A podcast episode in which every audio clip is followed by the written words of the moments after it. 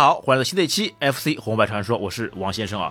那最近呢，有一部电影上映，哎，让很多游戏玩家呢又趋之若鹜了，那就是《超级马里奥兄弟》的大电影。哎，那这又是一款啊以游戏名义所搬上大荧幕的电影。那么作为一款享誉全球、无人不知、无人不晓的大 IP 啊，那从它的诞生之初一直延续下来啊，那这一个题材啊，也给任天堂公司呢带来无穷无尽的财富啊，那也是给玩家啊带来无穷无尽的快乐。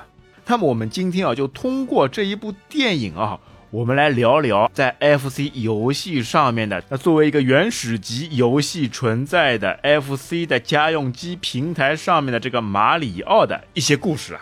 那么我们这一期啊，主要啊还是从马里奥这个名字出现的第一款游戏《玛丽兄弟》或者说是《水管兄弟》来说起了。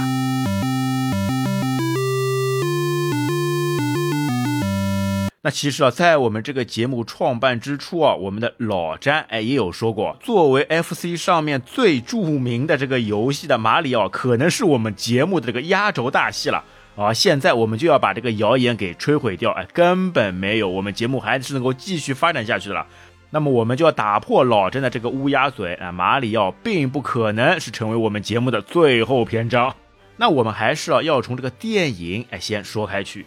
那这部《马里奥超级兄弟》的大电影上市以后啊，反响我觉得还是非常不错的了。那在我身边啊，很多经历过那个 FC 年代的小伙伴都跟我说，哎，一定要去看一看，在里面啊，你能找到很多的这种梗，很多这种怀念，很多的当时玩游戏的这种冲劲了。那不管是在超级马里奥游戏上面，还是在马里奥赛车上面，那又或者是在马里奥的大冒险上面啊，都会能找到之前游玩时的一些影子了。那他们觉得啊，这部电影啊，还是可以非常好的还原出当时的那种情境的了。那但是呢，也有人说啊，这部电影呢两极分化。那说它的剧情，哎，实在是老套、糟糕透顶。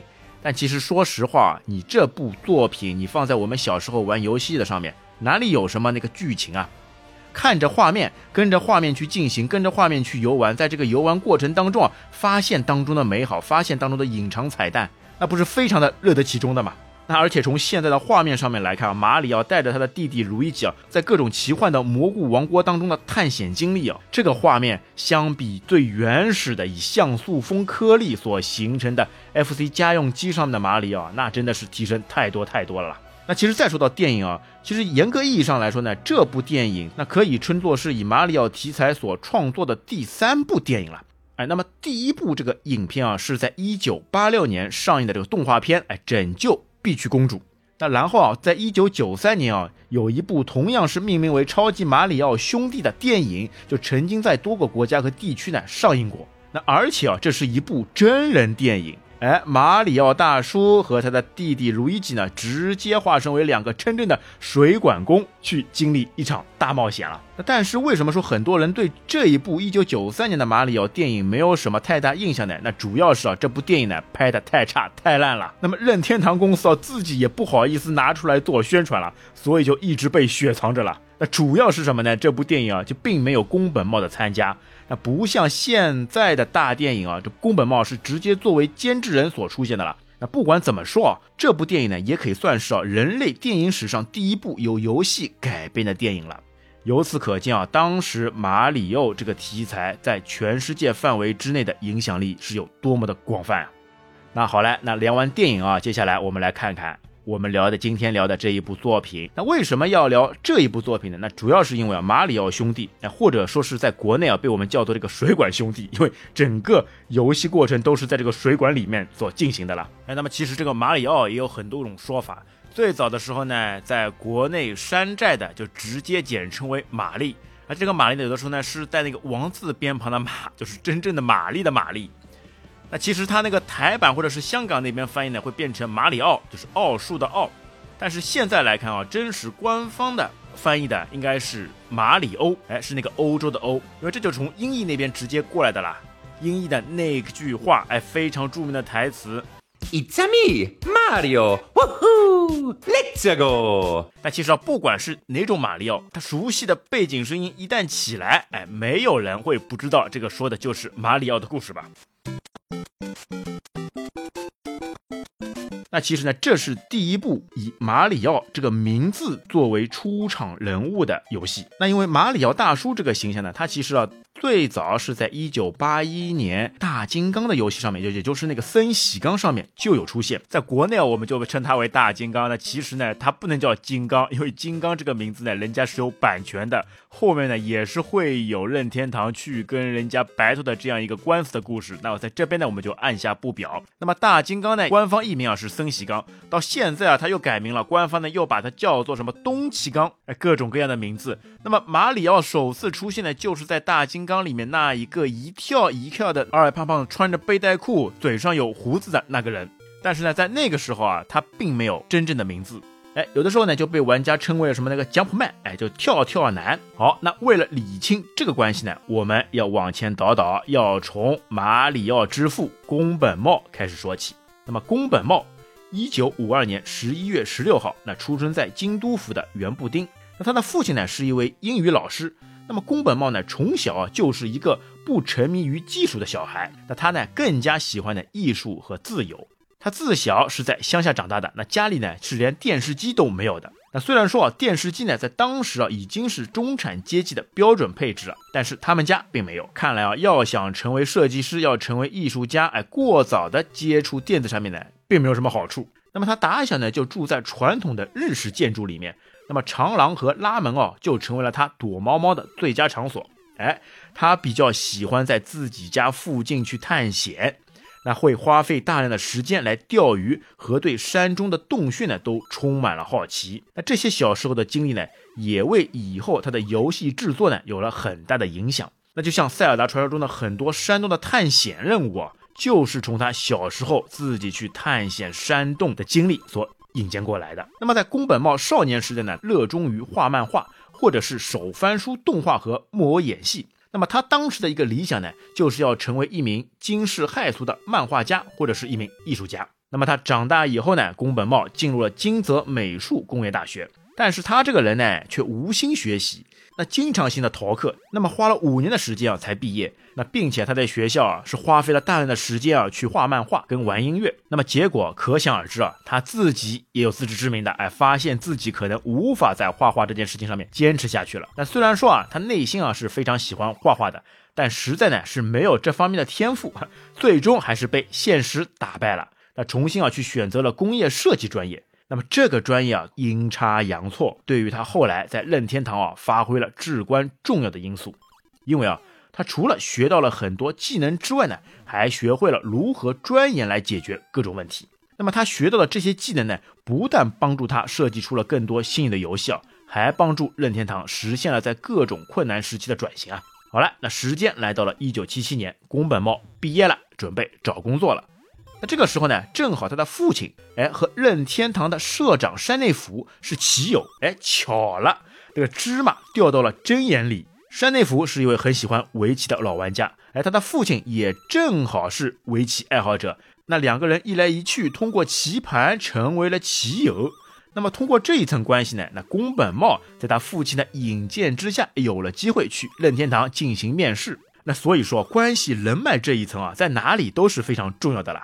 虽然说宫本茂对于游戏设计什么的完全不懂，一窍不通。宫本茂当时呢是个毛头小子，那但是呢也正因为有有了这一层关系啊，那山内福呢对他还是青睐有加的。而且啊，作为一个在学校里面混迹的街溜子，那么他天花乱坠的本事呢还是有的。哎，一顿穷忽悠，那把自己小时候的一些探险山洞、一些画画、一些游玩的经历啊，一样一样显摆出来。哎，感觉啊还真的像是能够做出游戏的那么一回事儿。那再通过他父亲的这一层关系啊，那山内府哎就决定了帮帮他朋友的孩子，就把他作为一名美术实习生呢给留了下来。那但是还是因为宫本茂是门不当户不对，哎，通过关系进来的，那又是对游戏一窍不通的人物，那在公司里面很多地方呢都帮不上忙，他呢就只能一直在公司里面混迹。那这边呢帮帮忙，那边嘛打打杂，做一天和尚撞一天钟，那一直混了三年啊，都是一事无成。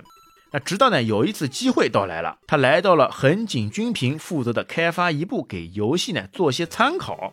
那当时横井军平这个人啊，在任天堂里面绝对是响当当的一号人物了，可以说是呼风唤雨啊。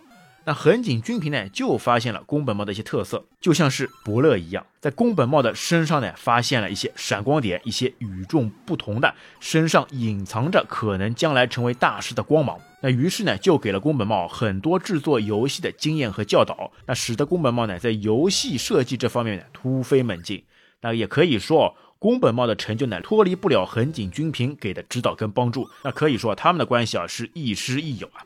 好，那么接下来真正的机会来了。那来到了一九八零年，任天堂北美总部。那当时的任天堂呢，正在由山内福的女婿荒川石的带领下面，那再去拓展北美的街机市场。那么荒川石呢，为了扩大街机在美国的销售跟影响力呢，一直要求日本这边呢，赶紧制作一些新游戏，让他在那边呢可以去吸引人群。但是这个时候呢，日本这边由于人手紧张。哎，再做一些其他项目，那一直呢都腾不出人来。那么山内府呢，一直被他女婿啊吹吹吹，哎，吹得烦了。哎，结果呢就把这个烫手的山芋啊扔给了横井军平。那横井军平当时也是忙得起飞啊，很多项目都是腾不出手来啊。那这个时候呢，他就想到了当时在公司里面，在社团里面的唯一一个比较闲的人，那就是宫本茂。那于是呢，就把宫本茂呢推荐给了山内溥和环川石。让他啊去负责专门给美国那边的开发新游戏。哦呦，那宫本茂啊，当时啊还是个愣头青啊，那一下子得到了这个机会呢，就犹如如鱼得水一般。那准备啊大展身手，把自己的一些想法、一些思考，全部都能够融入到这个游戏当中。哎，那当时啊社团里面啊正好在谈一个大 IP，大力水手的漫画这个项目，哎，觉得可以用这个 IP 来开发游戏。那么宫本茂呢也就准备起来了。那么也就是啊，后来的这个大金刚，这个 Donkey Kong。那么这个大力水手呢，在我们之前的节目当中啊，也专门有说到过。那其实大金刚的原型呢，就是大力水手的这个对手这个布托绑架的那个女友呢，就是 Oliver。然后玛丽大叔这个人物呢，其实他的原型就是大力水手。啊，结果由于版权问题，这个 IP 没有谈拢，没有拿下来。那这一下子宫本茂就急了呀！那如果没有办法让这个游戏上架，那之前所付出的努力不就都是白费了吗？那所以宫本茂呢，只能自己去编出了一个角色人物，创造出了一个人物，把布鲁托呢变成一只反派的大猩猩，把原本是大力水手的主角这个马里奥呢设计成了一个戴着帽子、穿着背带裤的，像是一个意大利人的木匠。那其实，在设计这个人物时候啊，还有很多细节。那这些细节呢，我们就放到之后的大金刚的游戏节目当中再跟大家展开。那么这个人物出来以后呢，他其实啊没有真实名字的。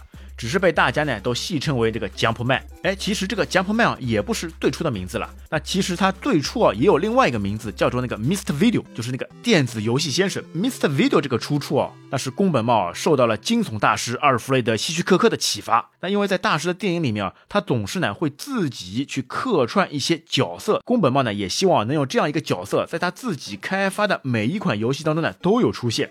哎，那么之后的这个马里奥啊，就是非常好的那个人选。那他在其他的很多作品当中啊，都会有客串出现了，而且他的职业呢也非常多，从最初的木匠变成了水管工，那后面呢又变成什么网球裁判、什么赛车手、什么武斗格斗家等等等等都会有的了。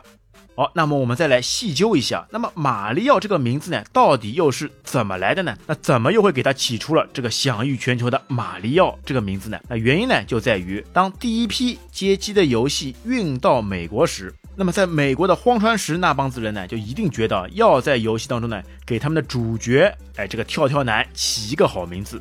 那正在一筹莫展想不出名字的时候呢，那正好他们的房东，哎，来要房租了。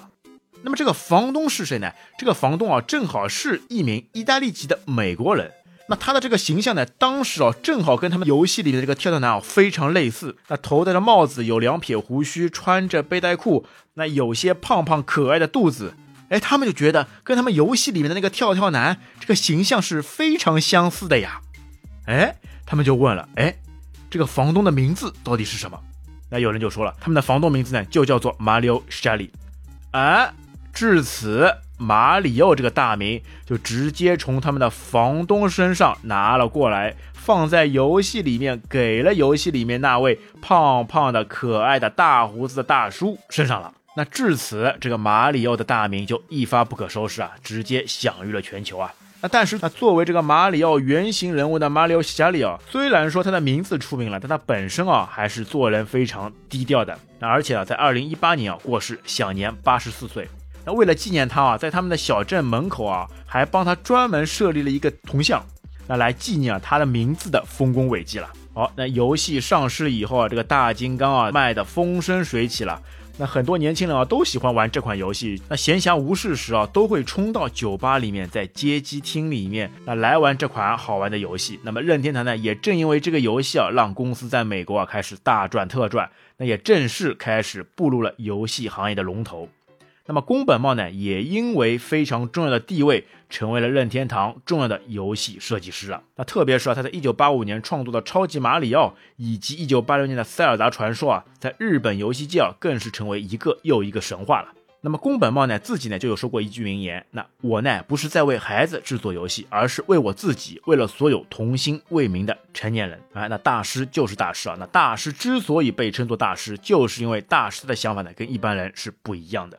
他是为了自己心中的那份向往，所以去精心钻研设计游戏，来创作出一个又一个精彩绝伦的游戏作品了。那而且说他为什么创造出来的马里奥的角色是非常让人家印象深刻呢？他也有说过，那为的呢就是要把创作出来的角色像记号一样，让人一目了然，能记住他的外貌，也能够更加容易记住他的动作和配色。那他所创造出来的马里奥就是要像迪士尼的米奇老鼠一样被人家熟知的角色了。那么另外一个呢？为什么说宫本茂开发的《超级马里奥》这个游戏呢非常好玩？那不管是老人还是孩子呢都会喜欢。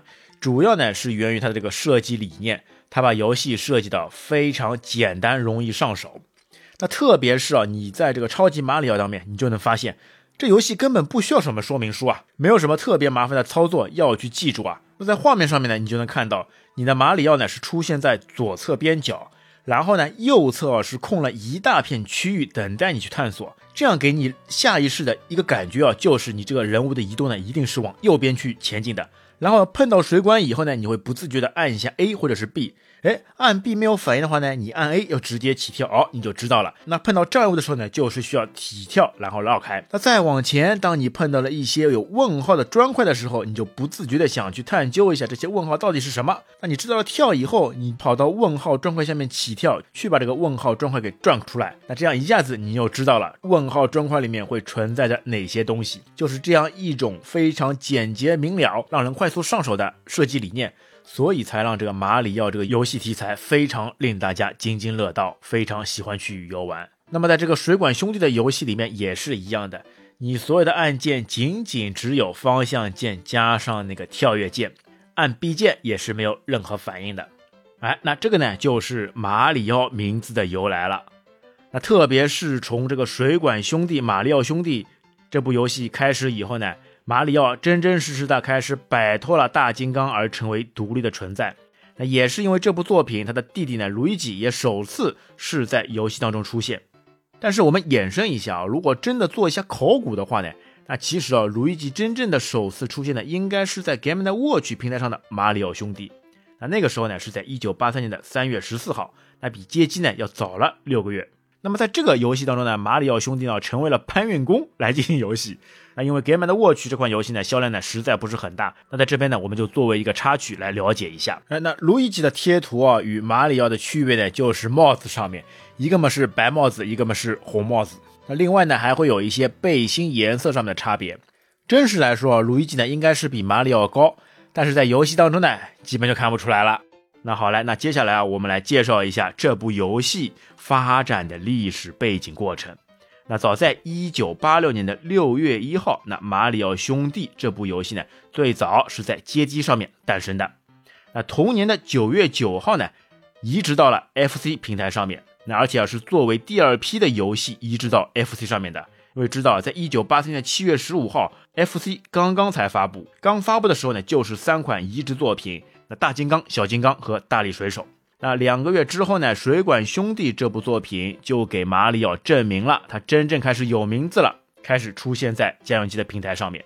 那他这个游戏呢，是在固定的屏幕范围之内。那因为在一九八五年之前的第一 K 啊，也就是四十 K 容量的卡带上面，基本上来说呢，都是固定屏幕。就是在一个固定场景当中，两个小人上窜下跳，跑来跑去。那而且呢，就像是一个循环了。那左边进去可以从右边出来。那而且啊，敌人呢还有一个钻水管的操作，从最下面的水管钻进去了，那又从最上面的水管出来了。那感觉上面啊，就完全啊是进入了一个循环。那这样一种操作方式呢，在当时啊都是使用了边缘重叠。那等于啊是把左边跟右边都是打通的了。那而且在游戏当中呢，作为玩家你还可以控制两个人物，哎，马里奥和他的弟弟路易吉，哎，这感觉啊也是。第一次啊，在游戏当中啊是可以双打双人同时游玩的游戏了。那游戏当中呢，还是秉承了马里奥的特色，没有什么拳脚相向去攻击的手段，哎，那完全是通过这个跑步和跳跃，而且跳起来以后呢，顶到上一层的水管，如果敌人正好在这个水管上方，哎，被顶一下就会做一个四仰八叉、四脚朝天，那翻转，然后就一动不动。然后呢，需要你控制的马里奥这个人物呢，快速跑进他，再次把他给踢飞，哎，才能把他们给消灭。哎，现在看看啊，这和后面八五年所产生的超级马里奥不同，哎，你没有办法直接跳起来去踩扁他们，只能通过水管的一个震动把他先撞翻，然后再把他踢飞，通过一个双重攻击的方式才能把他们消灭。那么，而且啊，他的跳跃啊开始有了惯性。哎，在最早的大金刚上面啊，它这个起跳就直接起跳了，感觉不出任何有惯性的这种操作设计的。但是在这部水管兄弟的游戏里面呢，你就能感觉到了惯性出现了。而且啊，还设立了物理的对撞机制。哎，特别是在双人玩的时候，那不像魂斗罗那样可以无视队友的存在。但有了这个机制以后呢，你跟你的队友就可以开启了相互配合，可以轻轻松松通过撞击把队友呢送上高程的水管。那又或者啊，是可以开启了互坑模式。哎，第一次在双打游戏里面开始有了互坑的操作，因为有对撞机制以后呢，那有的时候队友想上去，你反而去撞了他一下，哎呀。反而把他给撞下来了，而且当你踩到对方的脑壳，对方呢会立马矮了一下，而且呢就会原地不动。有的时候坑队友啊，就是这样跳过去，把他给撞不动了，然后旁边的小怪，像什么乌龟啊之类的，就直接把你的队友给弄死了了。哎呀，那这个也就非常有趣跟好玩了啦。呃，在游戏过程当中啊，你又可以其乐融融和队友配合，也可以开启相互谩骂的这个模式了。当时玩的时候，很多就是掌握不好他的这种惯性，那跳着跳着，再加上猪队友的助攻，哎呀，结果自己一不小心就挂了了。那而且跑动起来以后，很多时候都会不小心刹不住车，直接把自己哎送入了虎口，那或者说啊是龟口，因为游戏里面啊到处都存在的那些乌龟的了。那这个游戏的背景故事啊，其实是说的呢，马里奥和他的弟弟路易吉呢，他们是纽约下水道系统的守护者。那他们的任务呢，就是把管道里面的这些乌龟、螃蟹、苍蝇，那全部呢都消灭掉，踢到脏水里面。那么从某种程度上来说呢，他们呢也被称作是这个地下工作者。哎，他们的职业又开始来了，就是那个水管工。他们其实呢又改了职业了。那么其实，在最原始的情况下面啊，他们还是木匠了。在大金刚里面，他们是作为木匠这一职业产生的了。那当然啊，马里奥这个人物呢，很喜欢折腾的。他不单单满足于一种工作或者是几种工作。那么在后续的作品里面啊，还有很多很多的马里奥的职业也都会有。那这个呢，我们在后面也会有展开。而且啊，这里的一些贴图啊，特别是乌龟贴图啊，就会延续到了后面的马里奥系列大作。那么在超级马里奥身上呢，你就能看到，哎，那个乌龟会缓缓的出现。那么而且啊，在这个游戏里面也第一次出现了吃金币的这一方法。那之后呢，也就成为了马里奥的经典。那么横版卷轴的这个始祖，或者说是现代游戏的卷轴启蒙啊。还是要从一九八五年宫本茂设计的超级马里奥开始的了。那也是这部作品啊，从而奠定了马里奥这个大 IP 可以持续性的享誉全球的关键了。那么这个呢，就是另外一个故事了。好，那接下来呢，我们回归到水管兄弟的游戏上面。那游戏当中呢，其实出现了很多绿色水管。那在之后啊，也是出场率非常高的。在后面的超级马里奥上面，这些水管也都是会有的了。那其实呢，绿色的水管这个设计呢，在当初啊是对技术落后的一种妥协了。那由于调色板的颜色太少，想要做出非常丰富多彩的画面呢，非常的有难度。那再加上呢，本身背景呢就是黑色的，那么绿色呢正好可以使得画面呢不至于太过阴暗。那么在之后，任天堂的下一任社长岩田忠口中呢就有说过，对绿色水管的设计啊赞不绝口。那么还有一个非常好玩的设计呢，就是那个乌龟敌人。哎，那乌龟敌人的出现啊，正好是与这个玩法呢不谋而合。因为乌龟的落点呢就是腹部，哎，在被顶翻以后呢，它等于是腹部朝上，那这个时候呢，它就很难再翻回去。那正好趁着这个空隙，马里奥兄弟可以飞快的来到上一层台阶上面，再把乌龟给踢下去。有的时候你能看到啊，当他上去的时候呢，这个乌龟啊还在努力的想翻身，那但是啊还是因为动作太过笨拙，还没翻过来的时候，那就被玩家的马里奥给踢翻下去了。因为你正常情况下面你是没有办法碰到这个敌人的，一碰到即死，只能在他被顶翻或者是被撞击不动的时候再去碰到他，才能把敌人给消灭干净。那么而且啊，在游戏当中啊，需要组合攻击才能打败敌人的设计呢，也是来自于横井军平。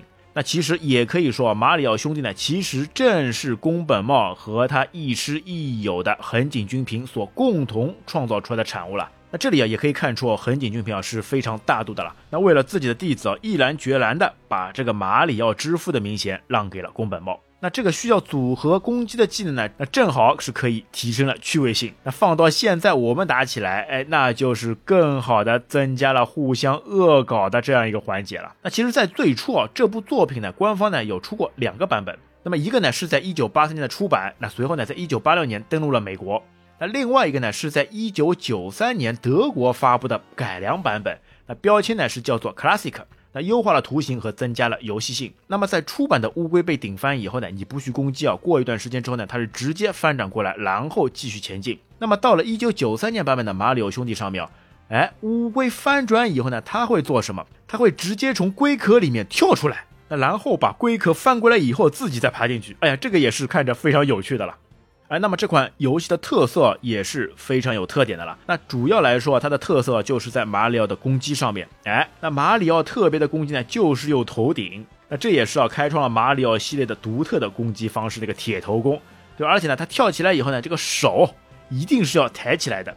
而且虽然说这个手抬的比头高，但是他最终的攻击手段不是用手去打，而还是用头。特别是再加上一些音效的配合，相得益彰，使这部游戏啊成为了经典佳作之一了。好，接下来我还要再来聊聊这个双打模式的互坑方式。哎，因为真的来说哦，相互配合我完全是做不来的啦，根本不知道怎么样配合才能有更好的这种效果，我只会去互坑。那么互坑上面呢，也总结了几种方式，那大家来听一听，看看有没有当初你玩游戏时的那种感觉。那首先第一种呢是踩人，虽然说你踩人呢不会掉血，但看起来没有什么，但是呢被踩以后呢，这个人啊被踩的人啊会有僵持一秒钟的这个时间，这个时候如果要是怪物来了，嘿嘿，那就嘿嘿嘿了，因为那个时候你完全动不了啊。那那个时候坑队友就是通过这样一种方式，平时不会踩你的。一定要等到怪物快靠近你的时候，你正好要逃跑的时候，快速的飞奔过来，跳起踩在你的头上，让你动不了。结果下一秒，哎，你是没有被我踩死，但是你被怪物给撞死了。嘿嘿嘿，这才是我的目的呀。那如果我踩过来的时候呢，我的队友瞬间按起跳，那有的时候啊是可以把我给顶飞的了。那但是啊，也正因为有了阻力啊，它的弹跳高度呢就会直接被压下，那会有这种跳不起来的感觉。那这个时候呢，往往也很容易遭到啊一些敌兵的暗算。哎，那么第二种挤人，由于有了这个物理相撞的特性啊，那游戏当中呢各种物理碰撞做的非常出色。那无论是地面呢还是空中。那反正啊，只要有接触，就会是弹弹弹啊。那么弹了以后呢，就会改变原本的初衷。原本想到左边的，被弹了以后呢，就直接反到右边。你想跳上台阶，被你的队友撞下来，跳不上去，直接就直接落在怪物身上，又丢掉一条命，对吧？而且在原本算好角度的情况下面跳上去，不想被你的猪队友一坑，移了一个位置，在你的落脚点下面，你跳下来以后正好相撞，又被弹回去。哎呀！想想满满的都是泪啊！那么第三种呢，就是推人。哎，那么推人呢，就会更加坏了。这个就是有意陷害了。人家呢明明站着安全的位置呢不动，那你呢非要上去推一把，然后呢就是非常滑稽的这个溜动。那而且接下来你把他的跳跃角度全部封死，他哪儿都去不了，那只能眼睁睁的在你眼前被怪物给弄死了。那你的队友死后，你却开心的撒丫子的一样快速的飞奔到安全的地方，哇！这个人心险恶啊，到处都是充满敌意呀！哦，那么下一个呢，就是更加作恶的了。就是把怪打醒。哎，你一次跳跃以后呢，怪物呢就进入那个休眠状态。你非常好的跳上去，想去把怪物给踢走。哎，但这个时候你的队友过来了，又重新顶一下，让怪物又重新恢复了正常状态。你这个正好过去，哎呀，那妥妥的又是去送人头了。那很多时候，如果玩到这个程度上面啊，我觉得真的是跟你的队友啊就有劲了，绝对要去骂大街的了。我明明就要把敌人给干掉了，你反倒过来下一个黑手把怪物复活也就算了，然后复活好以后变成我死了，那我不把游戏手柄摔了跟你拼命，那我跟谁去拼命呢？那想必在当时啊，这个操作也是会被玩家们所津津乐道的了，开启超级无敌的互坑模式啊。那最后一种呢，就是抢分，因为有些是奖励关卡嘛，奖励关卡嘛，你们就会互相的去追逐这个金币，吃到最多的金币才是最终的王者了。好，那接下来再来说一下怪物的种类。那游戏中呢，一共有乌龟、螃蟹、蚊子、水滴这四种。那么乌龟呢最菜，那一下子就晕了，就翻身了。那么螃蟹呢需要顶两次，需要连续的顶两次，它才可以翻身。那而且当它翻身以后呢，你不去攻击，它会由绿变粉，那速度呢也会增加。那么接下来的蚊子呢，也是一下就晕，但是呢，蚊子呢它是会飞的。那你一定要等到它飞下来，站在水管上的那一刹那起跳，把它给顶翻才可以。那虽然说蚊子看着像是飞啊，那其实呢，也就是按照一定的抛物线来做起跳。你掌握好它这个规律啊，在它下降的时候去攻击它，还是非常有效果的。那还有呢，就是水滴。那水滴呢，顶一下就直接死，而且一次呢是可以得到五百分。那并不用呢再上去踢了。但是呢，如果你放任这个水滴不管，呢时间长了呢，它会一直下滑，一直下滑，然后呢会在水管上面直接融化。那融化以后呢，会把这一层的平台啊全部变成冰面。那虽然说冰面没有什么杀伤力啊，但是当你人在冰面上面跑动的时候，这个滑行速度、这个惯性啊是非常吓人的了，往往就会刹不住车了。你一旦速度起来，没有去及及时的制动的话，你就直接会穿出平台，有的时候就会在这个冰面上面把自己又送入了敌人的口中啊。那而且还有一种怪物呢，是会在左右两边啊刷出来的火球，那也是呢碰到就死。而且它火球出来的规律啊，很有可能就是在你同一层平面上面待了比较久时间以后呢，那个火球啊就会随机出现。哎，之前玩的时候啊，最怕的是什么呢？就是那个醒来的那个蚊子。因为蚊子醒来以后呢，不仅速度快，而且呢是会上下的两段飞，那不太好呢再去跳跃攻击。那而且另外啊，每个关卡最后只剩下一个怪物的时候呢，它就会自动升级变成一个蓝色或者是其他颜色的，它的速度啊就会达到最高移动速度。那我当时打的时候呢，每次打到最后一个怪的时候呢，就是最为头疼的。速度太快了，根本就抓不住它，只能在每一次它的进水管、出水管的这个循环当中，在一个点等着它，然后去把它顶翻。但等的时候呢，也会有另外一个因素，就是那个火球嘛。你不能在同一层待的时间过久，一旦过久以后呢，那火球呢就会出现两种变体，红色跟绿色。那绿色呢会更快，但是会会在短时间之内消失，而红色呢则会跳来跳去。那你既要想办法在一个固定的点等着快速移动的怪物，又要想办法去躲避火球了。那么另外呢，这个水滴啊也被称为这个冰块，因为它的英文翻译呢就是这个 f r e e z e。那好来，当有的时候怪物出现速度比较快，又或者是怪物比较多的时候怎么办？哎。这个游戏还有另外一个设定，在最底层当中呢，会有一个 power 的一个砖块，它敲击以后啊，是可以让所有平台上面的怪物呢全部都翻转。但是这个 power 砖块呢，玩家去顶它只会有三次，三次以后它就消失不见了。而且是会有延续性的，在后面几个关卡也就不会再出现的了。那只有什么呢？只有等过了奖励关卡之后，这个 power 呢才会重置。那个时候我们玩的时候呢，有两种方式，一种呢就是上手不管三七二十一，先把这个 power 给顶掉，哎，而且是一定要我顶，不能让队友去顶。那觉得如果是我顶掉以后呢，可能也是会有加分的，或者说呢，我情愿是我自己浪费，也不会让队友去吃到它。那另外一种呢，就是一直省着这个 power。不到万不得已的时候呢，就绝对不会去顶它。那而且有的时候通过和队友们的配合，这个 power 也像是一个骑兵一样，会有非常好的作用的了。那这也就是哦，配合跟互坑之间的转换了。好了，那最后呢，我们再说到这个关卡上面。那游戏的开局呢，是会有四个选项，是可以选择 A、B 难度的单人和双人模式。但是呢，它的关卡数量呢，其实都是一样的。那 A 和 B 的区别呢？那 B 模式呢就会称作是 Expert，而 A 模式呢是 Beginner。而，初级跟高级的模式。但是他们所有的关卡顺呢，其实是都是一样的。那总共呢是一百关，到了九十九关之后呢，就会进入第零关，哎，又是一个循环。但小的时候打的时候，就感觉这是一个无底洞呀，是一个无限关卡呀，可以一直打下去。其实人家怎么说，还是会有底的。那而且每打个三四关，就会出现一个奖励关卡去吃金币。但其实啊，你真的去玩的话呢，就基本上来说呢，到了十六关以后，这个地图造型呢就会开始重复了，就不变了。会变的呢，最多是这个敌兵的数量跟敌兵的配比。那所以很多人啊，都是打到最后的第十八关奖励关卡以后呢，就算是一周目通关了。那我不相信啊，小的时候真的会有玩伴啊，去可以打通整个九十九关的。那我一般性来说，就是在五六关、七八关左右就开始挂了啦。那他因为他这个命数还是很少的啦，上手就只有三条命了，再加上和队友的这种互坑，基本上来说很快就会阵亡的啦。另外呢，它其实也有一个接关方法的啦。那其实就是在 Game Over 以后呢，在屏幕的标题画面按住 A 键不放，再按开始键，那就可以续关。好，那么在游戏当中呢，还有一个高阶的秘籍，哎，是什么呢？就是那个穿墙术。哎，马里奥大叔像忍者一样会实现穿墙术，他可以直接起跳以后穿过当中的那一层水管，直接闪现出现在上面这一层当中。具体怎么做呢？哎，是这样的，起跳，起跳以后呢，当你头顶啊要碰到水管时呢，这个时候按下暂停键，然后在合适的时机再取消暂停键。如果在两次暂停键当中时间掌握的好，那么马里奥就直接会出现在上层的水管当中。但是啊，这个时机呢是非常难掌握的，而且呢，并不是每一次都会成功。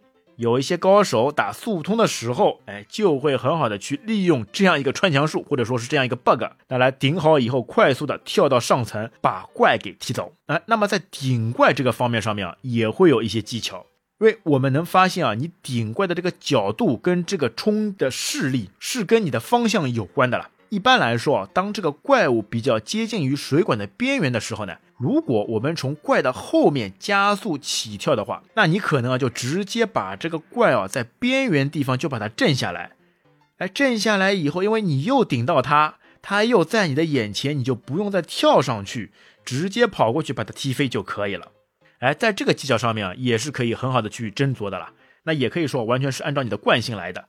你正常如果原地起跳，那它这个怪呢被你顶好以后呢，就是直上直下。但如果你从左往右跑的话，再去顶，顶到的位置正好正确，那么这个怪呢会往前面来扑街。那如果反过来呢，就是反方向。那所以说这一部马里奥兄弟或者说是水管兄弟的出现啊，是让这个家用机平台上的 FC 游戏啊更加精彩。它里面的这一些游戏的方式，一些游戏的贴图，既让你觉得好玩、有趣、感兴趣，又在操作手感上面让你觉得非常的爽快。特别是加上这一些流畅的惯性操作以后，让你在游戏性上面就大大的增强了。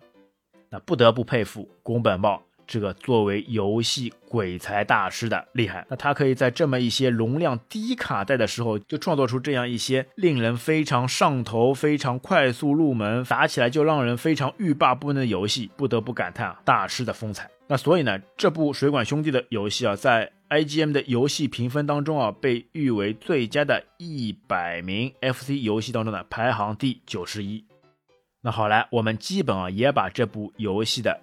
背景发展，马里奥名字的由来跟大家分享完了。那同时呢，也带来我们的一些感觉，一些游戏过关的经验也好，怀旧也好，以及我们打游戏时候那一份纯真的快乐。那正好，我们这一次借着《马里奥水管兄弟》大电影的问世，来跟大家聊了聊这一部被誉为马里奥首次以真实名字出现的游戏的作品《水管兄弟》，希望大家喜欢。好，那本期节目就到这边，感谢大家收听，我们下期再会，拜拜。